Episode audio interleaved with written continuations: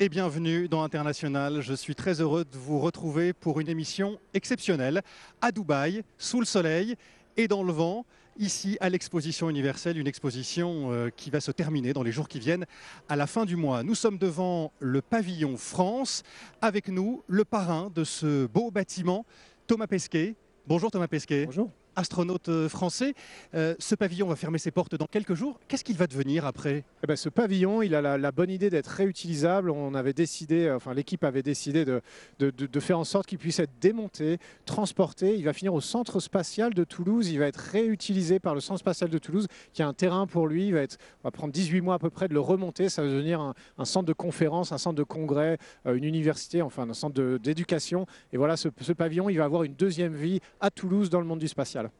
Merci beaucoup d'avoir accepté notre invitation, euh, Thomas Pesquet. Quatre mois après votre retour euh, sur Terre, nous avons beaucoup de questions à vous, euh, à vous poser, notamment des questions d'actualité sur les conséquences de la guerre en Ukraine, sur la coopération spatiale, sur l'avenir de la Station spatiale internationale, sur l'avenir de l'exploration spatiale également. 2022 est une année particulièrement riche en missions innovantes et importantes. Et puis, nous évoquerons aussi avec vous vos projets et puis vos engagements humanitaires et citoyens. À émission exceptionnel, dispositif exceptionnel, puisque compte tenu de l'actualité, Hervé Morin du journal euh, Le Monde, le partenaire d'International, interviendra depuis Paris. Avant de vous entendre, Thomas Pesquet, comme chaque semaine, pour commencer cette émission, voici notre instantané.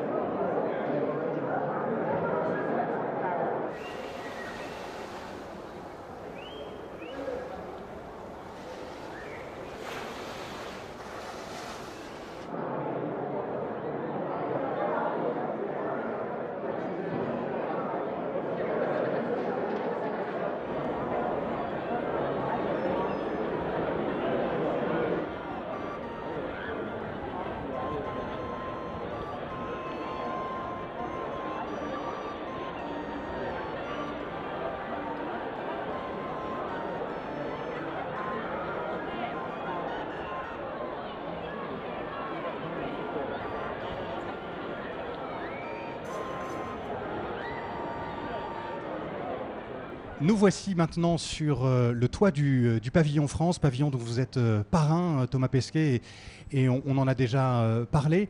on vient de voir ces, images de Paris à Dubaï, de l'exposition universelle de 1900 à celle de 2022, des trottoirs roulants en 1900, le premier métro qui était alors le symbole de, la modernité, de l'innovation. Quel est pour vous aujourd'hui le symbole de la modernité? Bah, Je pense que peut-être pour parler de, ma paroisse, le symbole de la modernité aujourd'hui, c'est un petit peu l'exploration spatiale. C'est la dernière frontière, c'est là où on a beaucoup de choses à découvrir, beaucoup de choses à apprendre. Euh, un champ infini des possibles, et puis surtout un, regard sur la planète, parce qu'on ne va pas dans l'espace euh, juste pour le plaisir d'y aller, on va dans l'espace beaucoup pour ausculter la Terre, pour apprendre euh, comment la vie se crée, comment elle se pourrait disparaître, comment on va faire pour réussir à eh ben, faire en sorte que la, la, planète Terre reste habitable pendant très très longtemps. Donc je pense que c'est ça le défi de notre époque, et c'est ça la modernité aujourd'hui. C'est ça le, progrès le plus important, c'est ce qui se passe aujourd'hui dans les laboratoires de l'Agence spatiale européenne, du CNES, de l'Agence spatiale américaine et aussi dans la Station spatiale internationale Oui, bien sûr. Alors, je pense qu'on a, à, bord de la Station spatiale, pour parler de ça, on a, on a un programme de recherche très varié. On pourra, on pourra en reparler avec des thèmes qui sont très divers. Mais je pense que globalement, vraiment, le, le, fait d'aller dans l'espace, c'est de prendre ce recul sur la Terre pour l'ausculter. C'est depuis l'espace hein, qu'on peut conclure sur ce qui se passe sur Terre. On n'avait pas ce recul avant, on n'avait pas cette vision, on n'avait pas ces données qui nous permettent aujourd'hui de dire qu'il faut faire attention et puis surtout d'essayer de dire comment il faut faire attention pour qu'encore une fois, on puisse continuer à vivre euh, dans le futur. Vous avez déjà en partie répondu à, la question que je, vais vous poser, mais à, quoi doivent servir aujourd'hui les, prouesses techniques et technologiques qu'on voit un peu partout ici à Dubaï dans les différents pavillons? Je pense qu'il y, a une vraie prise de conscience. Encore une fois, la, technologie, le, progrès, la science euh, prise euh, ex nihilo, euh, c'est pas une fin en soi. Ce qu'il faut, c'est vraiment la mettre au service, euh, j'allais dire, de, l'être humain, mais en général de l'être humain dans son environnement. Aujourd'hui, on voit qu'il y a vraiment une, quête de sens, qu'il y a beaucoup de jeunes étudiants, étudiantes dans les sciences, dans les techniques, qui disent ben, Moi, je veux pas juste faire des choses performantes, je veux pas juste faire des choses technologiques, il faut que ça soit utile. Et cette quête de sens, ben, c'est de mettre tout ça un peu au service de la vie sur Terre, euh, pas seulement du confort de certains, on va dire, mais, mais vraiment de, du, confort de tous, euh, de, la vie de tous. On voit ça, c'est ça qui me fait un petit peu plaisir dans tous les pavillons. Maintenant, c'est une thématique qui est au cœur euh, de la science et de la recherche, y compris dans l'espace. Vous contribuez euh, aussi à votre niveau, et quel niveau Thomas Pesquet, au progrès humain, à la défense de, la vie sur Terre, comme vous venez de le dire, notamment grâce aux expériences hein, scientifiques que vous avez pu mener dans la Station spatiale internationale, la SSI, comme disent nos, nos amis canadiens et québécois, et l'ISS, comme on le dit plus généralement en France et dans d'autres pays. retour sur votre parcours avec euh, Oumi Diallo et Emmanuel Marty. Tout commence par un rêve, Thomas Pesquet. Un rêve d'enfant qui, de votre navette spatiale en carton, vous a propulsé au firmament. Le 17 novembre 2016, à 38 ans, vous devenez le dixième astronaute français à explorer l'espace. Votre mission se nomme Proxima, du nom de l'étoile la plus proche du Soleil. Six mois en apesanteur, à 400 km au-dessus de la Terre.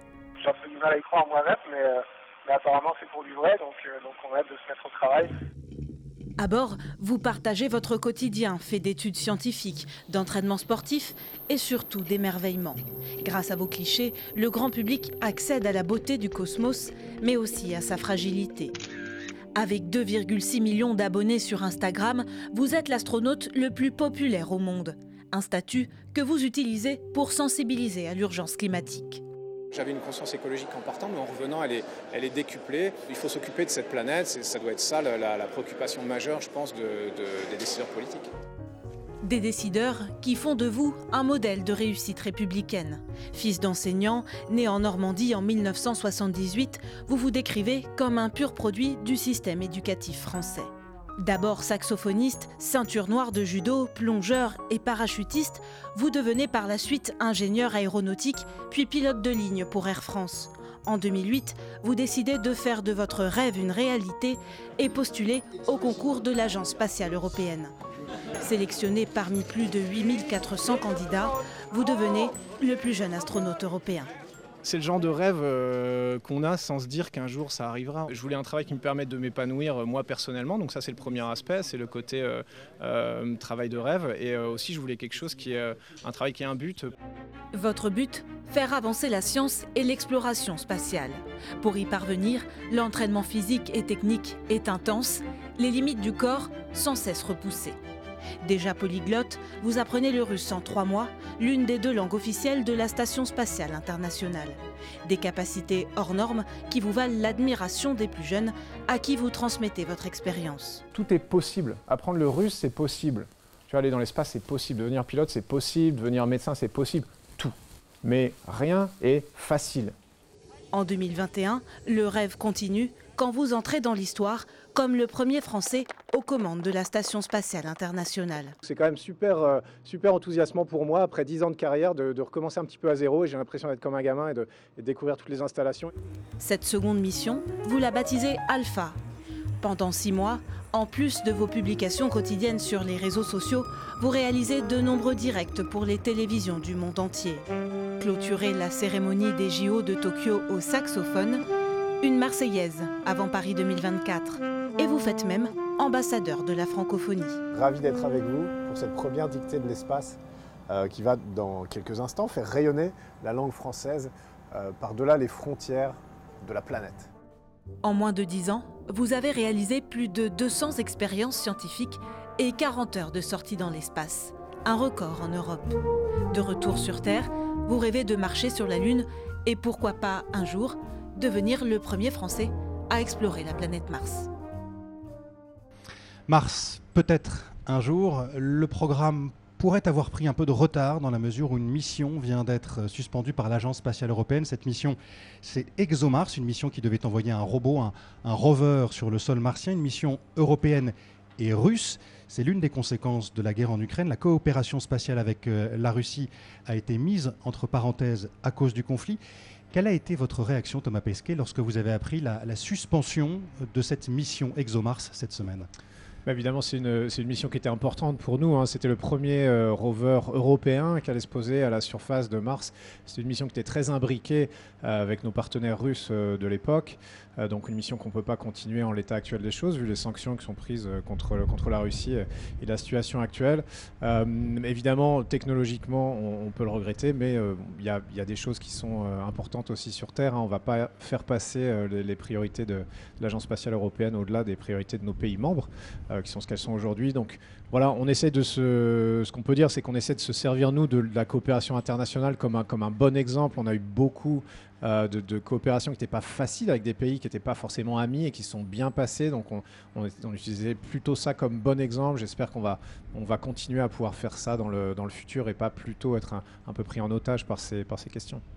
Autre question d'actualité posée cette fois par euh, Hervé Morin du journal Le Monde à Paris. Bonjour. À vous Hervé concernant ExoMars, justement, est-ce que les missions robotisées de ce type sont plus menacées que les missions humaines, notamment dans l'ISS, où on sait qu'une maintenance quasi permanente par l'équipage est primordiale et où il faudra donc euh, continuer de toute façon à coopérer je pense que ce qui se passe plutôt, c'est une, question d'échelle de temps. En fait, euh, l'ISS, on est, on, est aujourd'hui euh, euh, en train d'appliquer des décisions de coopération qui ont été prises euh, il y a des années en fait. Donc aujourd'hui, on a des équipages à bord de la station spatiale. Donc évidemment, on ne va pas arrêter de les ravitailler ou on ne va pas arrêter de, s'occuper d'eux. C'est pas possible. On ne va pas mettre les gens en danger, quelle que soit la situation euh, sur Terre. Mais par contre, ce qui se passe aujourd'hui, c'est que c'est certain qu'on n'engage pas les, les, coopérations du futur. donc c'est plutôt à ça qu'on est en train d'assister. Évidemment, on toutes les, toutes les, toutes les affaires qui continuent à, marcher, on va essayer de les mener à bien. Euh, mais évidemment, c'est dans quelques années que malheureusement on verra le, résultat de la situation actuelle. L'ISS, encore la Station spatiale internationale dans l'actualité, c'était la semaine dernière. Le patron de l'agence spatiale russe, Dimitri Rogozin, euh, disait que euh, la Russie pourrait ne plus assurer la remontée périodique de l'ISS sur une orbite sûre. Rappel des faits avec Maëva de Froyenne.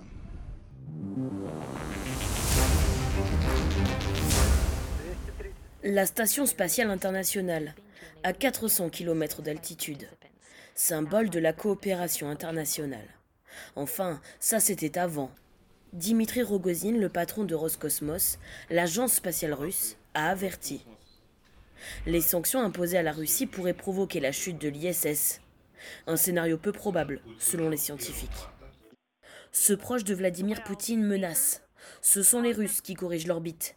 Et si la station tombe, Dimitri Rogozin l'affirme, la Russie est à l'abri. Bah, en fait, ce sont d'abord des déclarations très symboliques. Hein. le, message est très fort, c'est-à-dire que euh, Dimitri Rogozin, donc le patron de l'agence spatiale russe, euh, en fait menace un, programme qui a toujours été donné en exemple de la plus grande coopération internationale euh, du monde. Et c'est une histoire déjà longue. Et donc il y a l'idée de dire bah, finalement la Russie compte pour beaucoup dans ce programme. Avec ces annonces, la collaboration internationale s'annonce compliquée. La Russie a annoncé arrêter toute coopération scientifique avec l'Allemagne à bord de la station. Ce qui surprend, c'est que jusqu'à présent, le spatial était au-dessus, si on peut dire, des, contingences terrestres. Et que même pendant les guerres froides, euh, il y avait vraie coopération entre Russes, URSS à l'époque, et euh, les Américains, les Européens. Là, euh, pour la première fois, on a vraiment une décision d'arrêter quelque chose.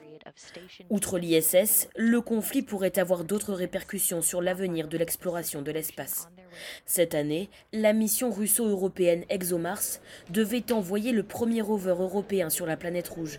Elle se trouve aujourd'hui compromise. De même, au début du mois de mars, Moscou a annoncé suspendre ses lancements spatiaux depuis Kourou, en Guyane, et rappeler son personnel technique. Après ce point sur la, situation de la Station spatiale internationale, une, question d'Hervé Morin. Croyez-vous que la menace brandie par le patron de Roscosmos soit sérieuse? Et si c'est le cas, est-ce qu'il y a des alternatives au module russe pour faire ce travail de remontée de la Station spatiale internationale? Alors, je pense qu'il y, y, a effectivement beaucoup de, beaucoup de déclarations, beaucoup d'effets d'annonce euh, qui, sont, qui sont faites un peu partout dans le monde. Euh, si on regarde la technique, la manière dont ça se passe, la, station spatiale descend, descend d'à peu près 50 mètres euh, par jour. Ça, c'est dû au frottement atmosphérique, c'est dû aussi à la Terre qui n'est pas tout à fait ronde. mais sans rentrer dans les détails, épisodiquement, on doit, on doit l'accélérer un petit peu pour la faire remonter. Ça, traditionnellement, c'est fait par les véhicules de ravitaillement russes. Donc il n'y a pas de risque déjà de chute de la station spatiale demain ou ni même après-demain sur, sur qui que ce soit. mais c'est vrai que c'est une manière de rappeler que la Russie a son, a son rôle à jouer là-dedans et, a des, parties stratégiques à bord de la station. Euh, moi, je pense que la coopération spatiale peut dépasser ces obstacles-là. Et si on n'y arrive pas, on trouvera une autre manière de faire. On a toujours trouvé des manières de faire techniquement. Hmm. Ça, ça demande juste un peu d'imagination. À mon avis, on pourra s'en sortir. Oui, c'est-à-dire que d'autres euh, partenaires de la Station spatiale internationale, la NASA par exemple, pourraient prendre le relais de, de l'agence spatiale russe pour euh, corriger l'orbite de la station Oui, alors je ne veux pas parler pour eux, évidemment, parce que ce n'est pas mon mandat, mais... mais c'est ce qu'ont dit plusieurs responsables de la NASA. Hein, oui, bien sûr, il y, a des solutions techniques en fait. Il y a toujours des solutions techniques dans le, dans le spatial. Euh, bizarrement, c'est jamais tellement notre, notre plus gros souci. Euh, je pense que le, le, plus gros souci, ça a toujours été de mettre tout le monde d'accord sur la manière de fonctionner. Euh, et, techniquement, on trouvera une solution. Il y a des alternatives, on en a testé d'ailleurs l'année dernière, donc on va, on va y arriver. Hervé Morin. Vous le disiez, toute l'histoire de l'ISS repose sur cette coopération internationale, avec notamment pour objectif d'amarrer la science spatiale russe euh, à l'Occident. Est-ce que vous pensez que cette page historique, est en passe d'être tournée bah, malheureusement, comme je le disais tout à l'heure, il se passe encore beaucoup de choses au sein de la station spatiale parce que, parce qu'encore une fois, on a des engagements qui nous lient, qui ont été pris il y a longtemps, euh, mais on n'engage pas la coopération du futur. On, voit bien que la, prochaine étape de, l'exploration spatiale, par exemple, qui se passera euh, autour de la Lune, sur la surface de la Lune, eh ben, elle se décide en ce moment, aujourd'hui. Évidemment, elle va se décider avec les gens qui sont autour de la table et qui sont prêts à en discuter.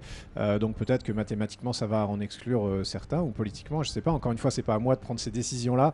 Euh, mais ce qu'on peut, ce qu'on peut, ce qu'on peut observer vraiment quand on regarde au plus près euh, de la situation technique, c'est que ben, on arrive encore à travailler ensemble au niveau opérationnel. Il n'y a pas tellement d'animosité entre les équipes. On est tous à bord du même bateau. Euh, par contre, les décisions qui sont prises aujourd'hui pour la suite, eh ben ça, on verra, on verra, on verra lesquelles elles sont.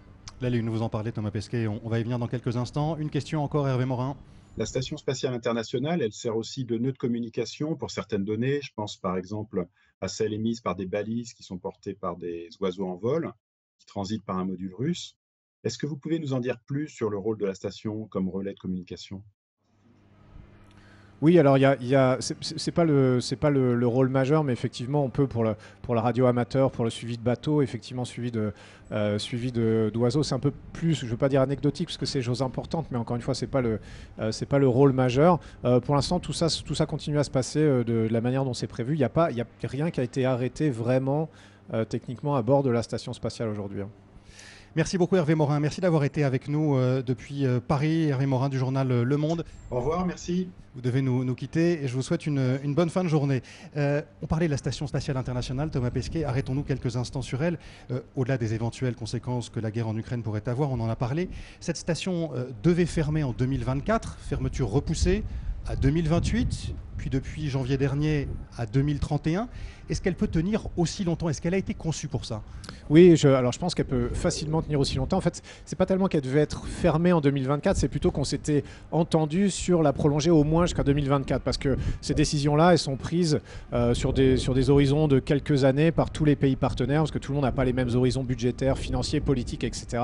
Donc on ne peut pas décider en un coup de continuer la station spatiale de 20 ans, mais euh, donc on le fait petit à petit. Donc on s'était donné 2024, tout le monde savait très bien quelque part que ça allait dépasser. 2028, 2030, Aujourd'hui, on est, on est dans les clous. Euh, techniquement, il y a des modules qui commencent à vieillir, évidemment. Hein. c'est un environnement difficile. Les modules les plus anciens datent de 98.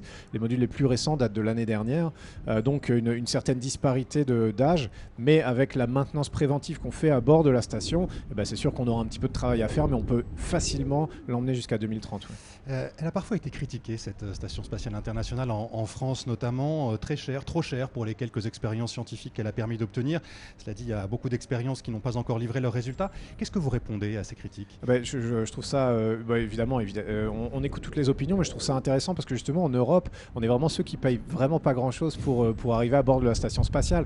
Il faut voir qu'elle a été construite essentiellement avec des fonds américains et russes. Nous, on a la chance d'avoir un module à bord de la station, ce qui nous donne un peu des droits, une voix au chapitre, mais pour un prix qui, représente 10% du, prix total. Donc au final, si on regarde le, budget des vols habités, donc ce qui sert à envoyer des astronautes des expériences dans l'espace, c'est à peu près un ticket de métro par an et par euh, citoyen européen, ce qui est vraiment pas grand-chose. Encore une fois, pour les Russes et les Américains, c'est beaucoup plus. Donc on s'en tire très bien avec, avec relativement peu d'argent. mais ce que, ce que je veux dire, c'est que c'est aussi plusieurs choses la station spatiale. Il y a évidemment le laboratoire scientifique qui nous permet d'accéder à des choses qu'on ne peut pas découvrir sur Terre. Donc c'est des alliages, c'est de la médecine, c'est étudier les cellules souches, c'est des choses comme ça. La recherche un peu fondamentale, euh, mais c'est aussi une étape, c'est pas une fin en soi, c'est quelque chose qui nous sert ensuite à nous projeter vers la Lune et à nous projeter vers Mars. Donc il y a les découvertes qui sont faites à bord de la station, il y a aussi tout ce que la station va nous permettre de faire dans le futur. Euh, ce que je dis souvent, c'est qu'il faut se concentrer sur les problèmes du présent, évidemment, ausculter la Terre, mais il ne faut pas hypothéquer le futur, c'est aussi important eh ben, de penser un petit peu plus loin, et c'est ça qu'on fait à bord de la station. Où en sont les expériences que vous avez menées lors de la mission? Alpha euh, l'an dernier Alors, ben, il y en a certaines qui sont, euh, il y en a certaines qui étaient un peu plus simples du, domaine de la démonstration technologique. Ben, ça, on a plus ou moins les résultats. On, sait à peu près comment ça s'est passé. On, sait à peu près quoi en déduire. Il y en a certaines qui sont à plus euh, plus long horizon. Il faut faire passer plusieurs sujets. C'est pas que moi et mes collègues en ce moment dans la station qui passent les, mêmes protocoles. Ben, donc tout ça, ça va nous donner. Je vous emmener en juin. On va essayer de faire un, un, petit atelier où on va on va appeler tous les scientifiques. On va leur demander de venir nous présenter les résultats parce que souvent les résultats partent dans les laboratoires, publient des papiers, etc. Et nous, parfois, on n'est même pas informés de ça. Donc là, on va essayer de, combler ce manque-là et de, tous se réunir en juin. Vous dites que les expériences qui sont menées concernent la recherche fondamentale. Est-ce qu'elles ont des, applications, euh, ces expériences, euh, Bien sûr. pour nous ici sur Terre? Est-ce que vous avez des exemples un peu concrets à, donner? Bien sûr, des exemples concrets. Alors euh, évidemment, c'est comme la recherche. Il faut, il faut imaginer un, centre de recherche comme la, recherche médicale contre le cancer ou, la recherche sur, le, sur les particules. Évidemment, on aimerait bien dire, voilà, on a, vaincu le, sida euh, depuis la station spatiale, mais, mais ce n'est pas le cas. Mais comme 99% des centres de recherche dans le monde, on est très pluridisciplinaire, on a plein de petits résultats dans plein de petits domaines. Euh, dans les alliages, on a, il y a sans doute des gens qui ont dans leur téléphone des, nouveaux matériaux qui ont été faits bah, grâce aux études qui sont à bord de la station spatiale.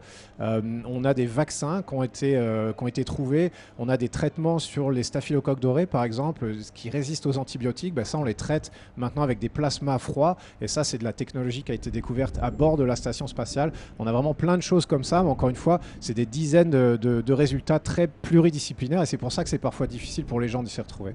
On l'a entendu et vu dans le sujet, vous êtes polyglotte. Euh, est-ce que vous parlez chinois? Euh, un tout petit peu. à l'époque, ah on, s'était rapproché de, nos collègues chinois.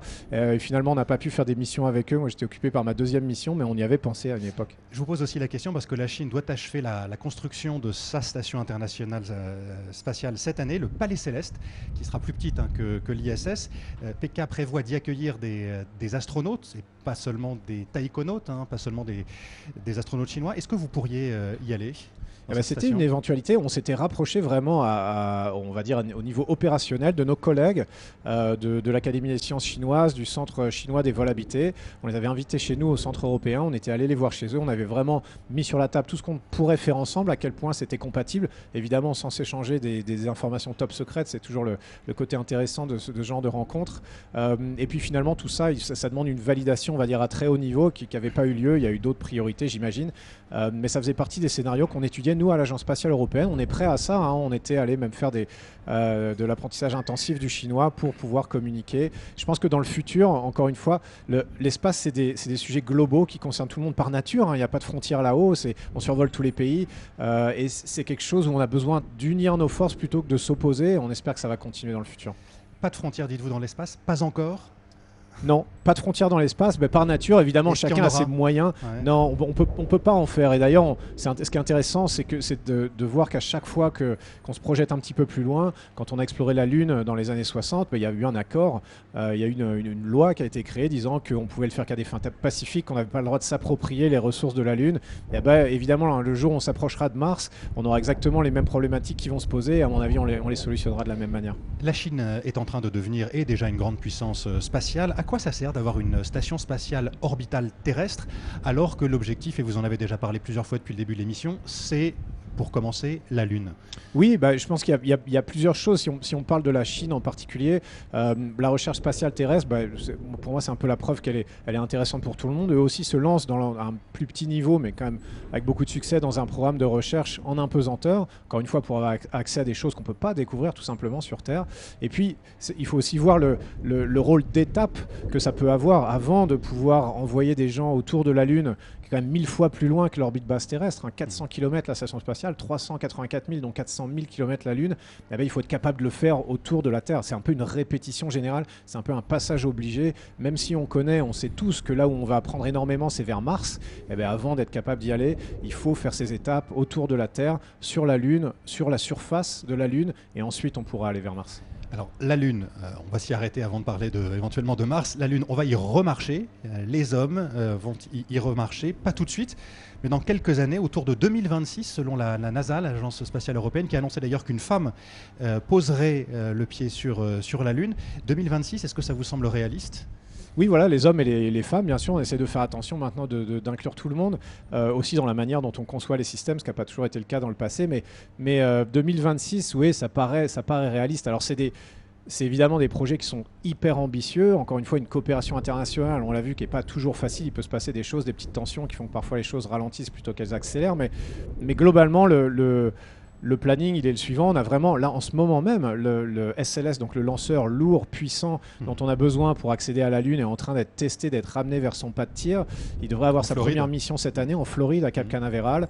Euh, dans deux ans, on a prévu d'avoir une mission habitée pour faire le tour de la Lune et ensuite un rythme d'une mission par an euh, pour aller bah, construire une petite station ce sera notre étape autour de la Lune avant de descendre vers la surface, ensuite descendre vers la surface, construire une base. Donc c'est extrêmement ambitieux, on n'y va pas juste une journée, planter un drapeau, repartir, on veut vraiment y rester, faire un programme scientifique, mais euh, du moment que tout le monde se met d'accord, encore une fois, techniquement, on arrive toujours à surmonter tous les obstacles. Pourquoi on y va sur la Lune? Pourquoi on y retourne? Quel est l'enjeu? Alors l'enjeu, il est, double. Encore une fois, dans le, dans le, spatial, on fait toujours deux choses. Et, parfois, les gens veulent toujours euh, en, regarder qu'une seule. Mais, mais pour moi, c'est pas comme ça qu'il faut le voir. On fait de la science, de la recherche et de l'exploration. Euh, on, se dit que on a besoin, on veut aller explorer, on, a cette curiosité, on a peut-être cette peur de notre environnement, cette envie de comprendre d'où on vient, quels sont les dangers qui nous, qui nous guettent, qui nous menacent. Donc, tout ça, ben, ça nécessite quoi? D'aller voir, d'aller explorer, d'aller apprendre. On le fait avec des sondes robotiques, mais on le fera jamais euh, de manière aussi performante qu'avec des humains. Ça, c'est une, une, raison un peu fondamentale. On va apprendre énormément sur, encore une fois, les origines de la vie. Euh, et la deuxième raison, c'est que, enfin la deuxième chose qu'on fait, c'est qu'en faisant ça, ben, on est dans un, dans un environnement qui nous permet de faire de la recherche qui est impossible à faire sur Terre. Mmh. Donc on n'y va pas que pour la recherche, euh, on n'y va pas que pour l'exploration, mais ce qui est vraiment bénéfique, c'est qu'on arrive à faire les deux quelque part avec le même budget. Certains disent aussi qu'on va y aller pour de l'exploitation minière. Il y a des projets miniers qui sont déjà pensés par des structures euh, privées qui pourraient profiter aussi à des structures publiques. Qu'est-ce que vous pensez de, cette vision euh, qu'on a de, l'exploration spatiale? Bah, Alors, il y, a plusieurs visions, j'ai envie de dire, qui se, qui se télescopent euh, là-dedans. Il y, en a qui sont plus raisonnables que d'autres, plus réalistes. Il y en a qui sont plus au long terme que d'autres. mais ce qui est certain, c'est que ce qu'on fera d'une part, c'est essayer de, d'établir notre présence, d'utiliser les ressources in situ. Ça, c'est important parce que c'est ça qui va nous permettre d'y aller. On va pas pouvoir se permettre de ravitailler de la Terre en permanence des missions lunaires à 400 000 km. Ça, ça marche pas. Enfin, ça marche pas très longtemps. Donc, il va falloir trouver notre oxygène, notre eau, des choses comme ça. Euh, ça, c'est une chose qu'on fait, qu'on regarde. Hein. On regarde ces thématiques dans les agences parce que ça, c'est important, ce qui va nous permettre de les réaliser. Euh, après, on sait que sur des, corps célestes comme des astéroïdes ou, ou, la Lune, il peut y avoir, on parle de métaux rares, on parle d'hélium 3, qui est un peu la clé de la fusion nucléaire, donc une, énergie un peu euh, propre et illimitée pour le futur. Ça, c'est quand même quelque chose dont on a besoin. Donc évidemment, tout le monde regarde ça de très près. Il y a des gens qui regardent ça avec les yeux qui brillent dans la, sphère privée. Euh, voilà, il faut, il faut encadrer tout ça. C'est pas le Far West, hein, l'exploration spatiale. La, grande différence qu'on a, c'est qu'on a 2000 ans de recul sur l'histoire, euh, et puis que pour l'instant, vu que tout le monde ne peut pas s'y projeter, on a le temps d'établir un cadre, d'établir des règles, d'établir une coopération internationale. C'est ce qu'on a fait pour la station, pour la Lune, et c'est ce qu'on continuera à faire. Ça ne veut pas dire qu'on s'interdira bah, d'avoir accès à ces ressources-là, mais ça veut dire qu'on essaiera de les partager euh, de manière intelligente, raisonnée, raisonnable. C'est pas le Far West, dites-vous, euh, Thomas Pesquet. Pourtant, il y a de plus en plus d'acteurs, encore une fois, publics et privés, qui s'intéressent à l'espace, qui lancent des, milliers de satellites autour de, la Terre sans que ce soit réellement euh, contrôlé, géré. Le trafic spatial n'est pas encore géré. pourquoi on, tarde à, mettre en place ce genre de, de règles, un cadre? Eh ben Parce que euh, euh, malheureusement, c'est des choses qui sont, qui sont complexes et c'est la, la même chose malheureusement dans, dans, le cas de la protection de l'environnement. On, se rend compte que ça, qu'il y a des conséquences, qu'il y a, y a différentes voix qui s'élèvent, etc., que les pays ne sont pas forcément tous d'accord, euh, que certains ont plus de, plus de voix au chapitre que d'autres malheureusement, mais c'est pas forcément comme ça que ça devrait être parfois dans les instances multilatérales. Il y a, y a, je pense que la raison va l'emporter.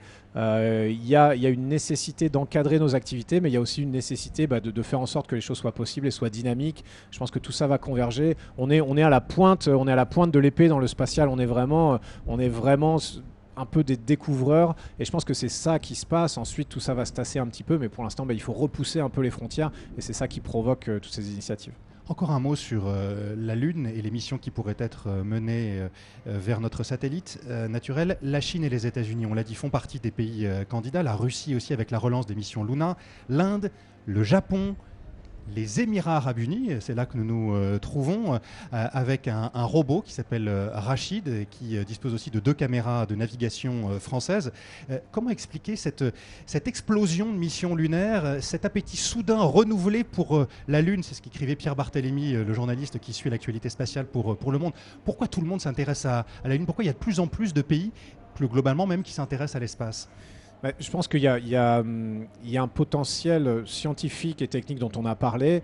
Euh, il y a aussi un, potentiel de rêve un peu, et puis peut-être un peu d'image. Il y a des pays qui ont envie de, prouver qu'ils savent faire et qui, sont géopolitiquement, la Chine clairement a envie de, prouver ça, de le montrer au monde. Les Émirats peut-être aussi.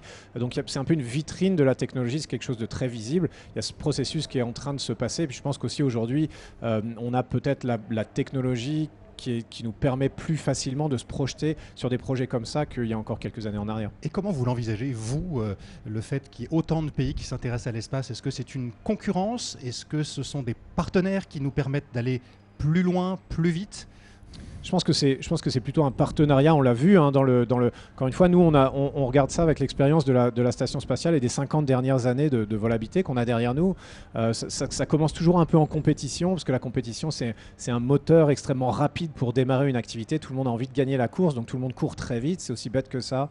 Euh, par contre, une fois que la ligne d'arrivée est passée, on l'a vu avec les missions d'Apollo, ben, ça a tendance à s'essouffler. Et eh ben, le relais qui est pris derrière, c'est vraiment le moteur de la coopération, euh, de la recherche scientifique. Et ça, c'est pas un moteur très performant pour démarrer parce que ça enthousiasme pas les, décideurs politiques qui mettent des budgets, faut bien le dire. Mais sur le long terme, c'est quelque chose qui nous lie pour 10, 15 ans. C'est quelque chose qui, ces activités qui se projettent sur des, sur des, sur des temps longs. Euh, donc ça, ça va nous permettre de, ben, de, mener ces activités dans, dans le long terme. Aujourd'hui, euh, des, nouveaux partenaires comme les Émirats arabes unis, par exemple, parlons-en vu que c'est là qu'on se trouve, eh ben, tout de suite recherchent la coopération, essayent de se placer, ont bien compris que les choses se font pas tout seul dans le spatial, mais c'est qu'en se mettant à plusieurs qu'on arrive à avoir des, des buts un petit peu plus ambitieux que tout seul. Se mettre à plusieurs euh, entre États, entre structures publiques et avec donc des acteurs privés, on en a déjà parlé.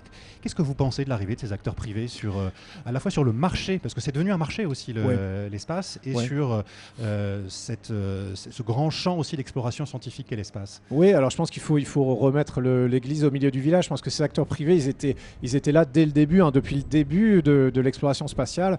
On a eu des programmes étatiques donc, qui ont été décidés par les nations, les groupements, les groupes de nations, les agences, mais qui ont été réalisés, construits. La navette spatiale, la fusée Ariane, etc., sont construits par des industriels euh, qui, eux, sont privés, qui ont, toujours, été, euh, qui ont toujours été présents. Euh, ce qu'on voit aujourd'hui, c'est qu'on leur, on leur donne un peu plus d'autonomie par, rapport à, par rapport à ce qui se faisait avant. Et puis, et puis ils sont appuyés quelque part à une structure publique. On a beaucoup de start-up, beaucoup d'acteurs privés, mais, le monde des start-up du spatial, c'est 3% de, du secteur spatial. Donc on voit qu'il y a quand même une ossature qui est, qui est très importante et très solide qui est le secteur public. Et si on peut regarder par exemple l'exemple de, euh, de, la Falcon 9 euh, qui m'a envoyé dans l'espace et le, le, Crew Dragon, mm. c'est un développement absolument fantastique réalisé par les ingénieurs de SpaceX, mais sur un budget euh, de la NASA qui leur a dit voilà, nous on va payer pour le développement de cette fusée-là. Donc encore une fois, ce sont les agences qui décident mm. des destinations et ce sont les privés qui décident de, quelque part de moyens techniques de le, de le réaliser. Ça, on leur a donné plus d'autonomie, mais c'est un schéma qui n'est pas si nouveau que ça au final. Alors, il y a effectivement la collaboration des acteurs privés, euh, SpaceX, vous l'avez euh, cité, mais aussi ces acteurs privés essayent de développer justement un marché, le tourisme spatial euh, notamment. Qu'est-ce que vous pensez de, de, ce développement du, marché, donc que, l'espace devienne presque une, marchandise comme une autre? Oui, alors il faut voir qu'il y a certains, certains secteurs du spatial qui sont, qui sont privés depuis longtemps. Les télécommunications, par exemple, on a des opérateurs privés de satellites de télécommunications. la navigation, c'est pas encore le cas, mais, mais on peut imaginer des applications du spatial, ce que nous on appelle les applications, donc les choses vraiment qu'on utilise dans la vie de tous les jours, que qu'on a, qu'on a déjà un peu privatisé et qui sont, qui sont gérés comme ça. Euh, maintenant, les vols habités, donc envoyer euh, des hommes et des femmes, des humains dans l'espace, ça, ça a toujours été la prérogative des États. Et bien aujourd'hui, on a dit à SpaceX notamment, la NASA leur a dit, l'administration américaine, euh, voilà, maintenant ce moyen que vous avez développé pour envoyer les astronautes vers la station spatiale, parce que c'était ça l'idée, libre à vous de le proposer sur un marché. Donc c'est ce que SpaceX fait en gérant tout depuis le début. nous, on regarde ça un peu de l'extérieur, on n'a pas ce genre de démarche en Europe pour l'instant. Euh, et puis on se dit que euh, bah, nous, on envoie des gens dans l'espace parce qu'on veut que ça serve à tout le monde. On le fait pas pour se faire plaisir, pour se donner des médailles. Moi, je suis très content d'aller dans l'espace, mais c'est pas pour me satisfaire qu'on m'y envoie. C'est mhm. parce que mon travail, je le crois, je l'espère, euh, est utile à tous.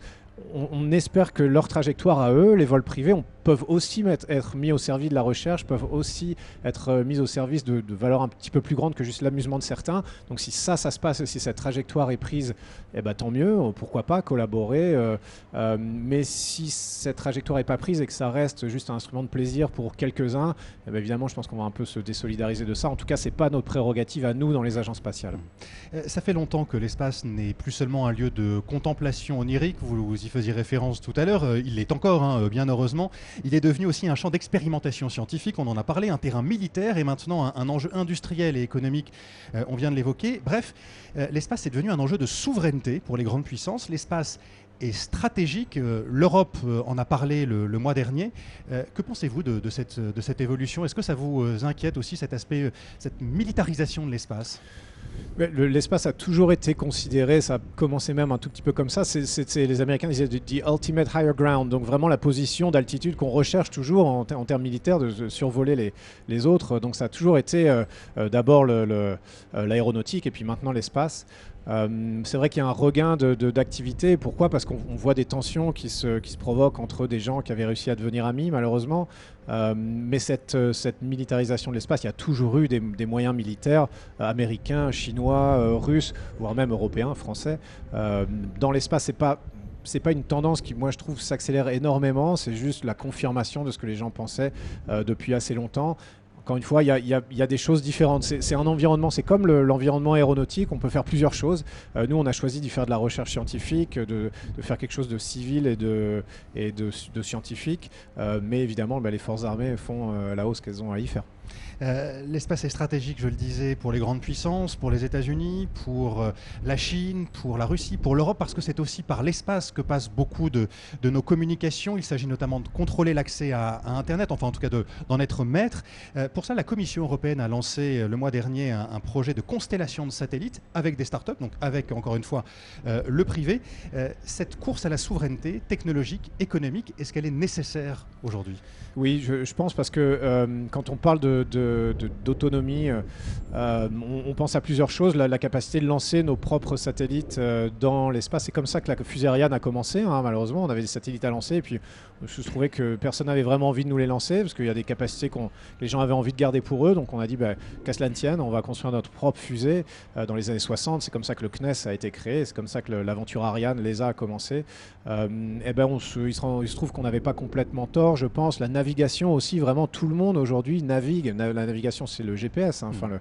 euh, nous, on a notre propre GPS européen Galileo. Et heureusement qu'on l'a, parce que du jour au lendemain, quelqu'un peut nous couper le signal. Et là, tout le monde se retrouverait quand même bien embêté. Donc, il y a des choses comme ça qui sont importantes. Et ces choses importantes, eh ben, elles, tombent en général dans l'escarcelle des décideurs politiques qui engagent ces programmes. Nous, on les exécute pour eux à l'Agence spatiale européenne.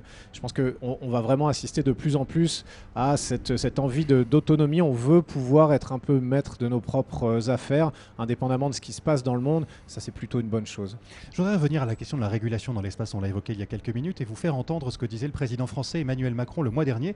C'était à, Toulouse lors d'un sommet sur l'espace hein, organisé dans le cadre de la présidence française du Conseil de l'Union européenne.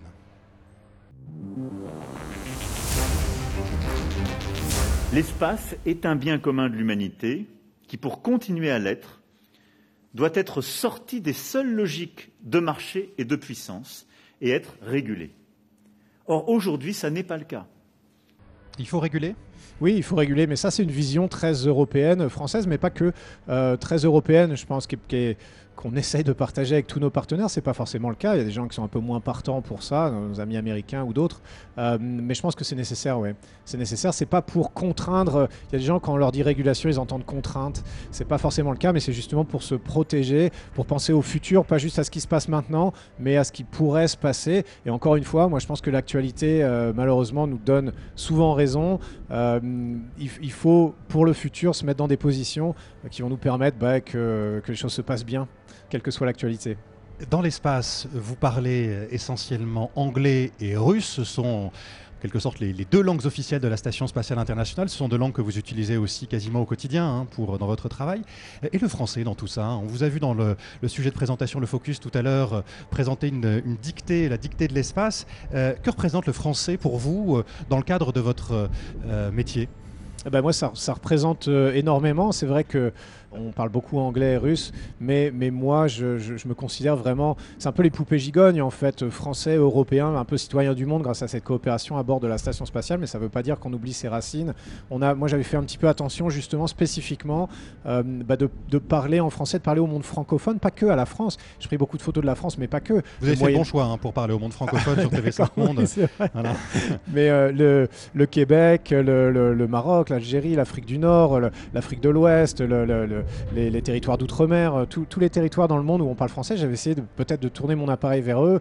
On essayé de faire des choses avec la langue française, concours d'écriture, etc., d'utiliser cette, plateforme, cette exposition pour dire ben voilà le monde il se, il vit de, plusieurs manières euh, il peut se vivre euh, en français on peut voyager partout dans le monde en français ça veut pas dire qu'on refuse de parler anglais du tout mais ça veut dire que c'est une corde à notre arc moi je trouve encore plus que les autres et je précise que c'est la semaine de la langue française et de la francophonie. Elle, doit prendre fin ce, dimanche. Vous parliez du monde francophone et de euh, l'Afrique. Pourquoi l'Afrique subsaharienne, l'Afrique francophone, n'est-elle pas plus représentée dans l'univers spatial? Pourquoi il n'y a pas encore d'astronautes africains? Ben, c'est une, bonne question. Moi, je pense qu'on n'en est pas loin, en fait. Je pense que euh, quand on voit les, velléités qu'ont beaucoup de pays maintenant d'avoir leurs représentants envoyés dans l'espace euh, pour des raisons scientifiques ou pour des raisons d'image, bah, eh ben, je pense qu'il y, a plein de zones. C'est vrai qu'en Asie euh, du Sud-Est, il n'y en a pas eu beaucoup non plus, en Amérique du Sud non plus, mais, mais, en Afrique non plus, il y a plein de zones qui vont commencer à vouloir bah, participer à tout ça. On le voit aujourd'hui avec les Émirats. premier astronaute de, langue arabe, Azal Mansouri, qui, qui était dans la station spatiale il n'y a pas si longtemps, ben voilà, ce phénomène, il, va continuer. L'intérêt est là en Afrique. Hein. Pardon? L'intérêt est là. Il y a un réel intérêt pour, euh, pour l'espace. Bien sûr, mais, mais maintenant, ensuite, il faut, bah, il faut développer le, le, le, le, terreau, je veux dire, d'où vont sortir ces activités-là. Il faut avoir le tissu industriel, les universités, etc., les partenariats internationaux. Nous, on est super ouverts à toutes les bonnes volontés, à tous les gens qui veulent nous aider. Et je pense que cette trajectoire-là, elle va, elle va nous emmener le, premier astronaute africain dans quelques années. Je ne sais pas le prédire, mais je suis sûr qu'on va y assister.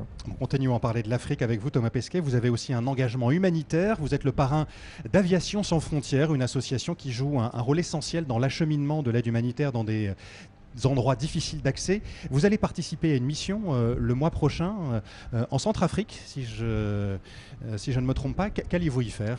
Oui, alors en fait, euh, moi je, cherchais vraiment à me, rendre utile. Euh, et une des choses que je sais faire, c'est piloter les avions, parce que c'est un petit peu ma, ma, trajectoire.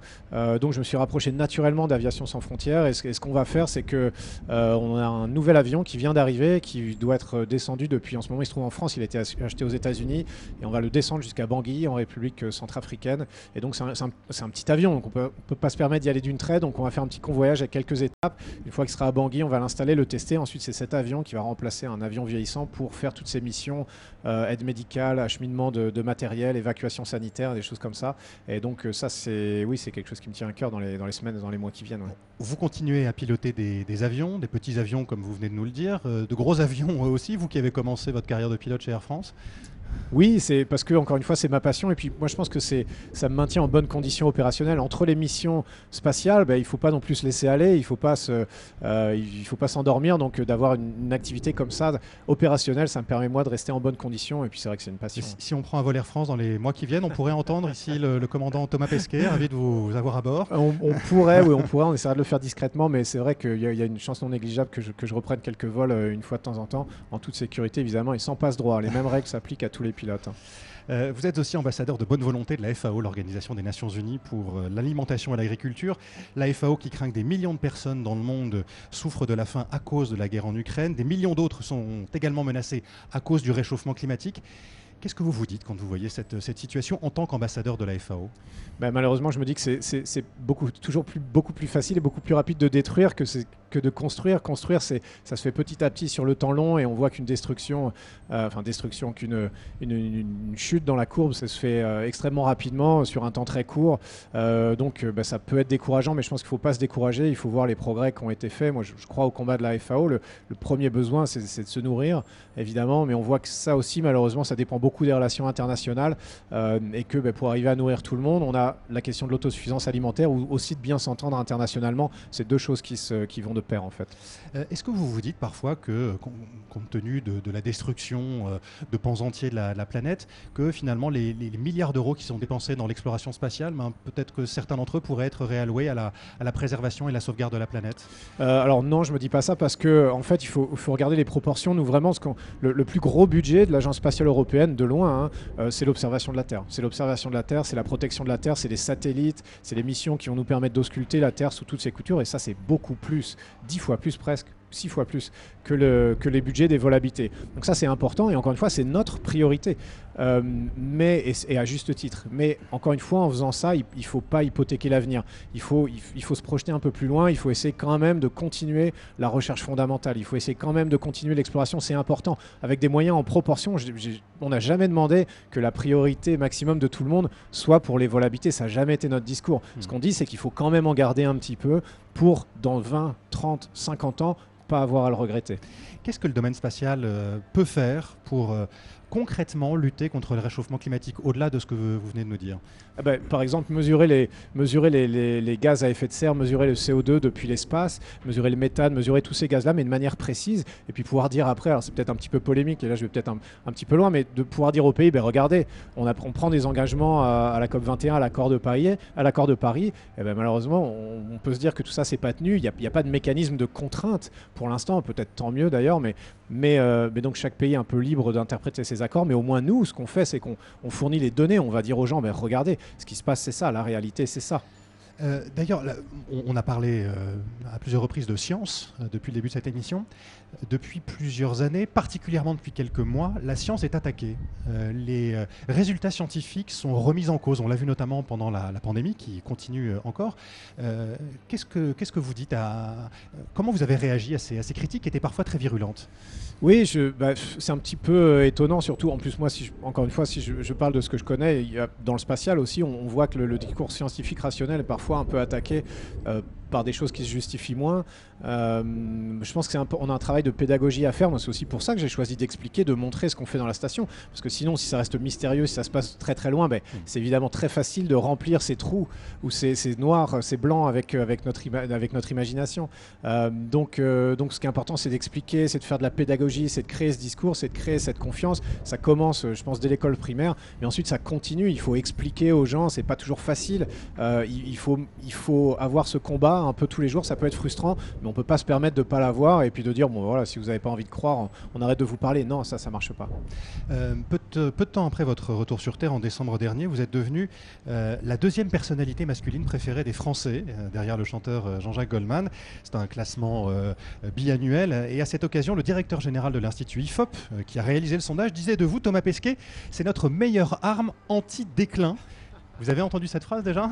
Non, non, j'avais pas entendu cette phrase, mais, mais euh, je sais pas. Non, je pense que ce qui s'est passé, c'est qu'il y a eu beaucoup de beaucoup d'actualités un peu anxiogènes, beaucoup de choses un peu négatives qui se passaient. On parle beaucoup des pandémies. Mmh. Et puis voilà, moi, c'était peut-être un peu rafraîchissant. Moi, j'avais la chance de, de, pouvoir me soustraire ça à tout ça. Dire que vous êtes une arme anti-déclin, ça va au-delà du, du, simple rafraîchissement. C'est-à-dire que mmh. vous portez un discours et euh, qui euh, et vous avez une voix qui porte énormément et vous avez un discours qui est très positif. Ouais, ben j'essaye de. moi, je, suis, je pense que je suis vraiment un grand optimiste pour monter sur une fusée avec tout ce qui peut mal se passer. Il faut quand même être un tout petit peu optimiste. Et puis voilà, je suis, bien entouré. que ce soit dans ma famille, dans mon, dans, mon entourage, il y a des gens qui me permettent de garder les, pieds sur terre sans mauvais jeu de mots. Mais, mais, mais je pense que c'est important. Voilà, moi, je, viens d'une famille de profs. J'aime bien expliquer. Je, trouve que je, je, voulais pas garder cette, cette aventure juste pour moi. Ça aurait été tellement dommage. Ça aurait été tellement bête de faire son petit truc dans son coin, d'être content et puis que ça s'arrête là avec toutes les possibilités qu'on avait. Non, non. Alors j'ai été aidé par beaucoup de gens aussi encore aujourd'hui, mais, mais je pense que c'est important euh, bah, de faire quelque chose. Moi, moi c'était ça mon rêve un peu d'avoir une, une, activité pour moi qui me qui me qui m'épanouissait moi-même, qui me faisait plaisir, mais qu'elle soit utile. Et ça, c'est important. C'est ce que j'ai trouvé dans le métier de spationaute. Qu'est-ce qui vous motive encore aujourd'hui euh, de transmettre justement vous qui vous occupez actuellement de la, sélection de, de, ceux qui vont, celles et ceux qui vont vous succéder, les, les prochains astronautes européens? Oui, bah alors ça c'est super. Alors euh, ça se passe très très vite parce qu'il y a encore quelques temps. Alors je suis encore le plus jeune, mais très bientôt je le serai plus parce que je suis déjà en train de sélectionner avec mes collègues les, les, nouveaux astronautes. Et ça c'est passionnant de voir les profils, d'essayer de, trouver les gens qui vont faire le, meilleur boulot, euh, le meilleur boulot possible, ensuite de les aider, de les encadrer, de leur donner des conseils, de faire en sorte que tout se passe pour le mieux. Donc ça, c'est vraiment quelque chose qui, je pense, va, vraiment m'intéresser dans les années qui viennent.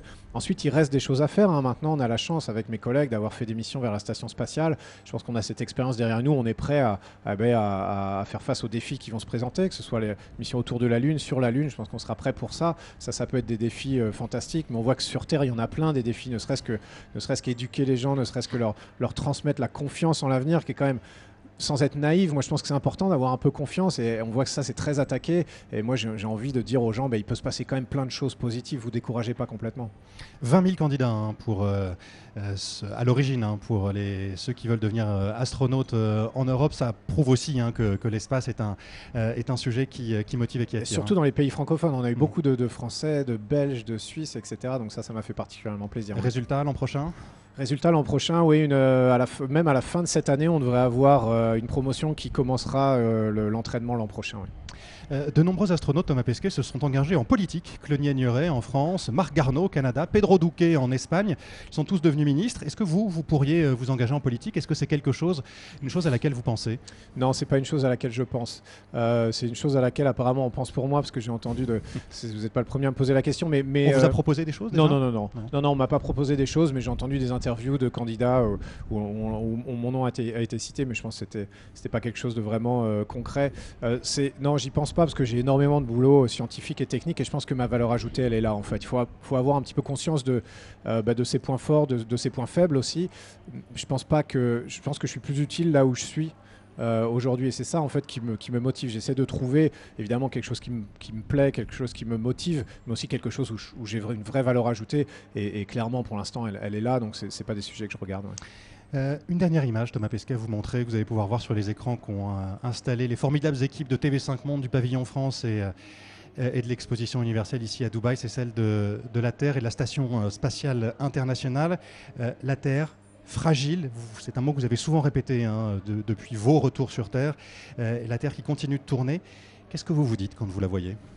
Ben, Je me dis, vraiment, c'est dommage qu'on doive se mettre dans l'espace pour prendre ce recul parce qu'on devrait être capable de le faire intellectuellement, mais, quelque part de le voir avec ses yeux, cette fragilité, euh, ça, change un peu la perspective. En fait, ici sur Terre, c'est difficile d'imaginer que la Terre est finie, que les ressources sont finies, que des choses qui se passent à un niveau global, des échelles de temps très longues, des échelles de distance très longues vont vraiment euh, nous affecter. On, a du mal à y croire, mais c'est normal parce qu'on n'est pas fait pour, notre cerveau n'est pas fait pour. Euh, de simplement prendre ce recul et de voir vraiment la finitude de la Terre, le fait que tout autour, mais il y a vraiment rien de vivant, qu'on n'a pas de plan B, qu'on est tous sur un petit navire ensemble euh, et qu'il faut s'en occuper, se, se, servir des, des ressources. Euh, de manière raisonnable, raisonnée, parcimonieuse. Ça, ça frappe quand on est dans l'espace. Ça frappe et encore aujourd'hui de revoir les, images, c'est ce que ça m'évoque. J'aimerais bien que tout le monde puisse aller dans l'espace pour avoir cette, cette vision-là. Malheureusement, c'est pas possible. C'est pour ça que j'essaie moi de la transmettre. Vous êtes là pour ça, préserver et défendre donc la, la Terre particulièrement fragile. Merci beaucoup Thomas Pesquet. Merci d'avoir répondu aux questions internationales. Merci également à, Hervé Morin du Monde euh, qui était avec nous en début d'émission. Merci à toute l'équipe qui a permis la réalisation de cette émission ici à Dubaï à universelle. Et merci à vous de nous avoir suivis. International revient la semaine prochaine. Je vous dis à bientôt.